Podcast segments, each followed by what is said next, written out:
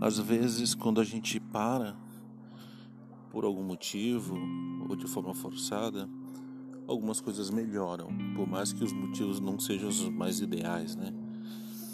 Mas uma coisa interessante é que a poluição em São Paulo diminuiu drasticamente.